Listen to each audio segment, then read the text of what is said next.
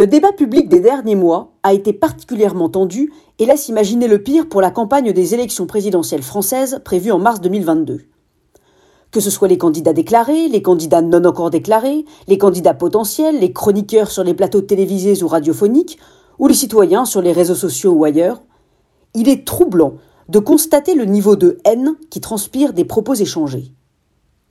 En fait, ce qui est étonnant, c'est la manière dont certains projets politiques s'organisent, se structurent même autour de la haine d'une partie de la population. Certains haïssent les riches, d'autres haïssent les pauvres. Certains montrent les personnes âgées du doigt, tandis que d'autres accusent la jeunesse. Certains pointent une religion, tandis que d'autres pointent une autre religion. Certains accusent l'Europe, tandis que d'autres accusent l'Allemagne ou la Chine. Certains vilipendent l'élite ou les bobos, tandis que d'autres vilipendent le peuple. Certains accusent la banlieue, tandis que d'autres accusent Paris. Certains montrent à la vindicte populaire les élus, tandis que d'autres vouent aux gémonies les journalistes.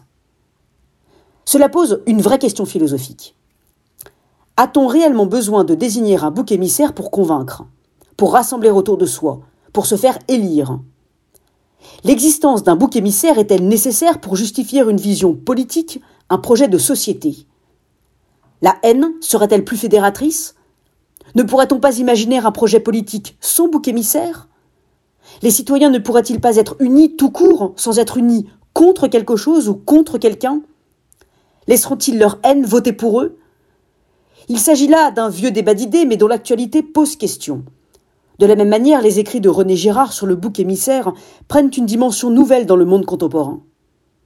En serait-on arrivé à un seuil où c'est Dis-moi qui tu es, je te dirai pour qui tu votes. À l'échelle personnelle, ce sujet se traduit par les questions suivantes. Se construit-on sur ce que l'on exècre?